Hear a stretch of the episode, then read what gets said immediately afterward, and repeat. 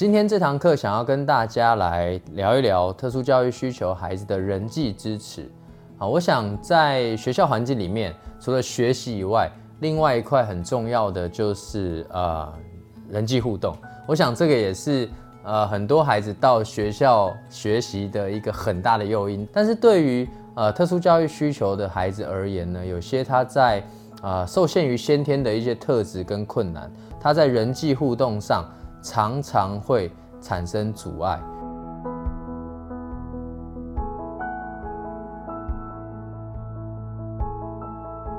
哦，在这边呢，我想要先跟呃老师们分享，就是我觉得学校环境的人际支持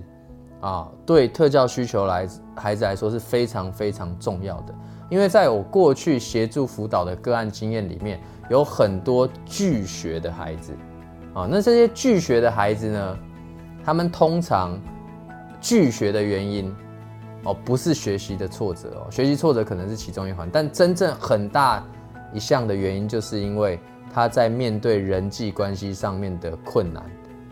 有些人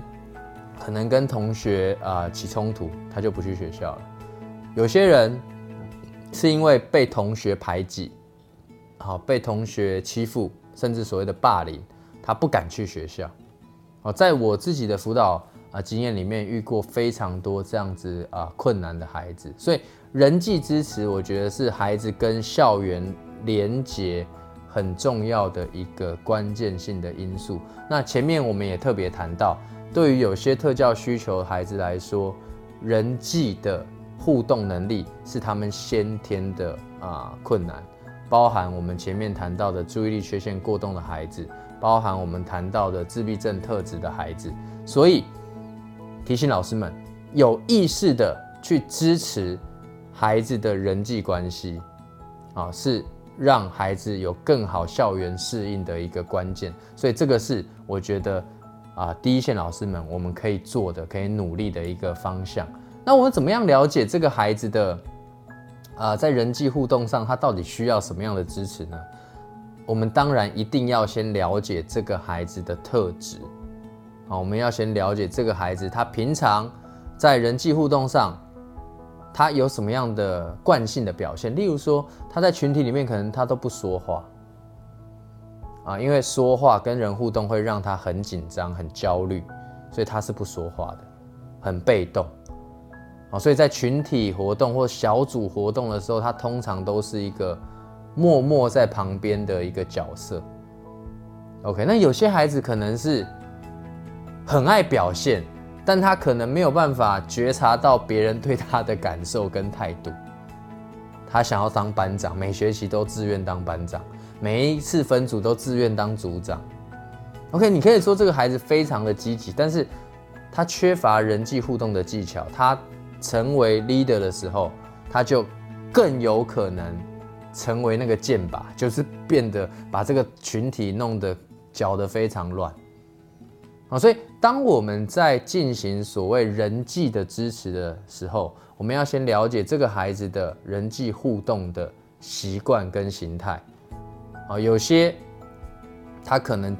不知道自己这样的表现会引起别人的不舒服哦，所以这个部分也提醒老师们啊，要特别的去留意跟观察。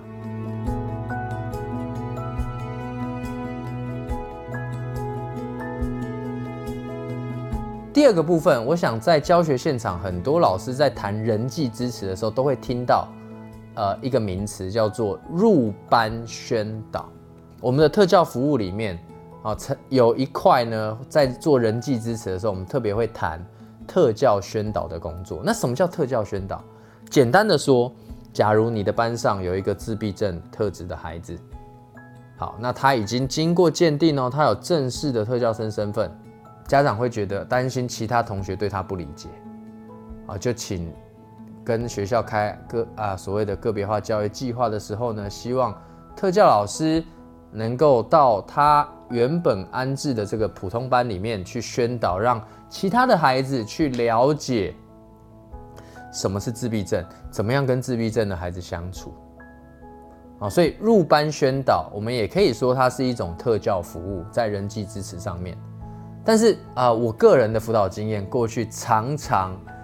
经历到，不管是从孩子身上听到，从辅导老师身上听到，从导师身上听到，我们都会发现，入班宣导真的不是一件容易的事情，而且很常会弄巧成拙。举例来说，有些孩子他，呃，家长提出他需要呃入班宣导，那特教老师就。来这个班上宣导什么是自闭症，哎，原本不讲还好，讲完之后，其他同学就就在这个宣导之后就开始说，哎哎，你有自闭症哦，哦，然后开始说啊，你自闭症是怎么样，就开始对于这个自闭症的理解可能又没有这么完整，然后不断的去用这个这个名词去跟孩子跟这个孩子去做互动跟沟通，然后反而产生这个孩子心理上面更大的压力。哦，所以对于入班宣导的这个工作，有些人会说，那我们叫其他孩子都不要讲啊，啊，先把这一个自闭症孩子先支开，然后我们老师特效老师进班去做做自闭症的宣导，然后叫所有孩子都不能讲，不要告诉，不要告诉，不要等那个同学回来，你不要跟他讲说，哦，刚刚老师有来讲你的事情哦，哈，不要特别讲这个啊，然后你觉得小孩有办法守住这个秘密吗？基本上，在过去的案例，我我经手的没有一个成功守住的。老师一前脚一走，那个同学回来，一定就会有同学说：“哎，然后刚刚特教老师有一个老师来讲你的事情呢，哦，然后来讲自闭症，哎，什么是自闭症啊？你有自闭症哦？又开始了。我觉得这样的一个宣导模式，对很多特教需求的孩子来说是非常非常困扰的。我们不能怪这些其他的孩子，因为孩子本身自己也在学习，也还在成熟的过程当中，他们会有这样的好奇跟这样的不理解的行为，我觉得是是很合理的。那到底我们该怎么样做入班宣导的工作，还是我们干脆都不做？好，我我的建议是这样啊，我如果做入班宣导，有几个重要的原则。第一个，我觉得要强调的是。行为表现，而不要强调诊断名词。我们不要去跟孩子谈太多跟自闭症诊断有关的事情。哦，自闭症有什么样有什么样的行为，就是可以被诊断成自闭症。我觉得这个对孩子来说，其实帮助是很小的。我觉得应该是回到。我们在宣导的对象，如果我们是为了去协助这个孩子的人际互动，我们会针对他的一些行为表现、外显的行为特质去做讨论跟解释，让别的孩子理解这个行为背后的意义是什么，而不是去谈自闭症。因为这些行为你不宣导，他也知道他有这个行为啊，因为他每天都跟这个孩子相处在一起。那与其这样，不如我们把这个行为分析得更清楚，为什么他会这样做？他可能因为什么原因产生了，让他会有产生这样的行为表现，好，所以针对行为的分析跟啊所谓的讨论，不要针对诊断名词，啊，像这一种诊断名词对对于什么自闭症的宣导，我觉得那对全校性的活动当然可以做啊，但如果对入班的这种宣导，我觉得大可不必。好，那再来呢，对于入班宣导。孩子而言，我一定会跟孩子确认。如果我要进这个班级去谈孩子的状况，我一定会跟当事人、跟这个孩子本身进行确认。你愿不愿意？老师进到你的班级里面，跟同学说一说这些状况。那为什么我会想要做这件事？因为啊，过去这段时间，你这些互动的行为，其他同学并不是这么理解。你愿不愿意？老师，老师当你的。所谓的啊，你说经纪人也好啊，我可以帮你去做说明，你愿不愿意让老师做这件事情？那这个关键在于你跟这个孩子有没有建立足够的互信的关系，孩子能不能信任你，把他交给你，然后让你代表他跟同学去做沟通，尤其是对青春期，尤其是高年级、国中阶段的这些孩子，高中。在孩子不同意的情况下，啊，我不建议老师们贸然的去做这样的宣导，因为第一个，孩子会感觉到不舒服，会破坏了你们之间彼此的信任关系。那我觉得就会更影响、更加剧你未来辅导工作的困难度。好，所以在进行入班宣导，我觉得很重要的一个点就是当事人要同意，针对行为而非诊断名词去做宣导。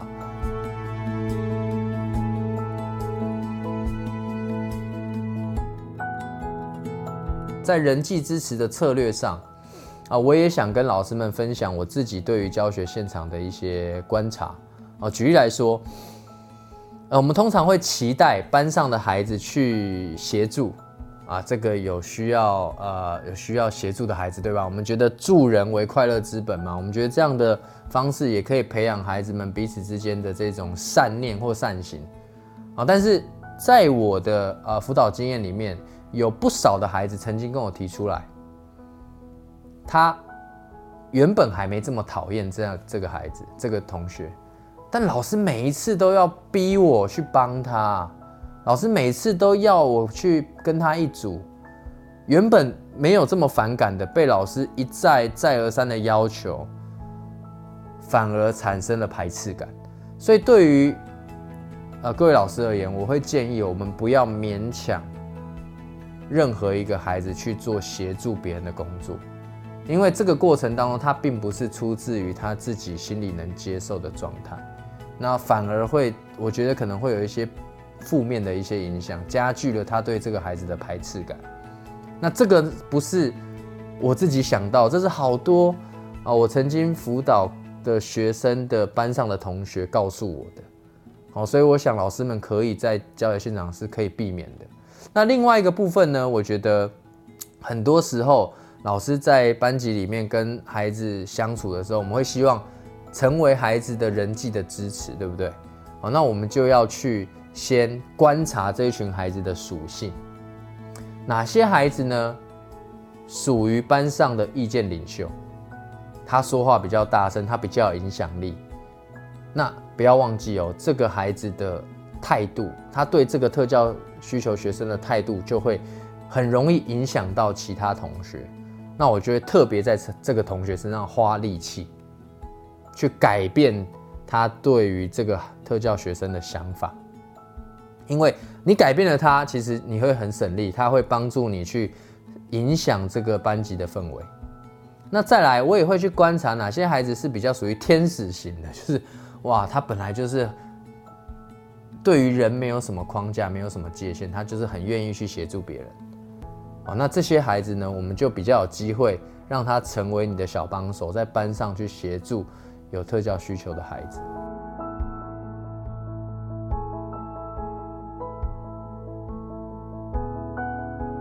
对于有人际困难、人际互动比较容易产生冲突的这些孩子，当他跟其他同学产生冲突的时候，我觉得老师的处理就非常关键哦，不要拿特教生当借口，你不要自己把特教这两个字当做一个合理化错误行为的一个借口，因为你这样讲出去，你你不是在绑他，你反而是在害他。例如说，这个同学打了另外一个人，你告诉他说啊，没关，因为他是特教生啊，因为他有自闭症，所以啊，你就体谅他一下。这样的说法，如果是希望能够让这个被打的同学比较好过，那我可以告诉你，绝对不会，反而你会让自闭症跟特教这两个字被污名化，因为不是所有自闭症孩子都会打人的，不是所有特教孩子他打人都是合理的。我觉得回到事事件的本质，我们怎么样让孩子觉得你在面对这个事件冲突事件的时候，你是实事求是，能够。啊，去去关注到每个人不同的感受，我们不要让这些平常就已经啊协助这个孩子很多的这些同学觉得很委屈。我觉得也要照顾到其他同学的心理感受。那对于人际困难、人际紧张的这些孩子而言呢，老师们要有一个敏感度，就是在班级里面进行教学活动的时候，分组的学习，我们要特别的去关注，因为分组其实。呃，代表的是他的人际互动的能力，对不对？他有没有办法找到自己的组别？他有没有办法在小组里面跟别人有好的协作关系？这个都需要老师啊的引导跟指导。哦，所以如果你的课程，你知道你这个班级里面有些孩子他就是啊人际互动上比较有困难，那你就要自己要有个敏感度。我在进行分组的时候，甚至在进行分组学习、分组报告的时候，我们要特别去关注一下这个孩子在组内的状况跟分组当下的一些状况。我的学生常告诉我，只要分组的时候就是剩下的，他就是跟剩下的一组啊，因为没有人会想要跟他一组。好，那这这种。如果我们能够同理孩子的困难，如果今天是我们自己遇到这样的情况，我想我们也会啊对这个环境会有点灰心吧，或者我们就会觉得来这个环境学习也会有心理上面的压力。好，所以如果在分组状况下，老师们要特别特别的去关注。好，那我觉得对于呃特教需求学生的人际支持，好，或是特教需求学生的辅导工作，我觉得只有努力去改变。这个特教需求的学生是绝对不够的，我们一定要想办法的去影响跟改善这整个环境。那这个整个环境里面就包含了这些同学、这些啊教职员工。好，所以呃，我我我常讲的一句话，我觉得对于这些有人际困难的孩子而言，他们最好的辅具就是身边的人啊，就像我们说啊。肢体不方便的人，轮椅可能是他的辅具啊；视力不方便的人，可能眼镜是他的辅具；听力不方便的人，助听器是他的辅具。但对于人际困难、社会性互动困难的孩子而言，周围的人是他最好的辅具。所以，只要有理解他的人、愿意支持他的人，他就有机会在学校有更好的适应。我是特教老师曲志矿，让我们一起启发孩子的潜能，不放弃每一个有特教需求的孩子。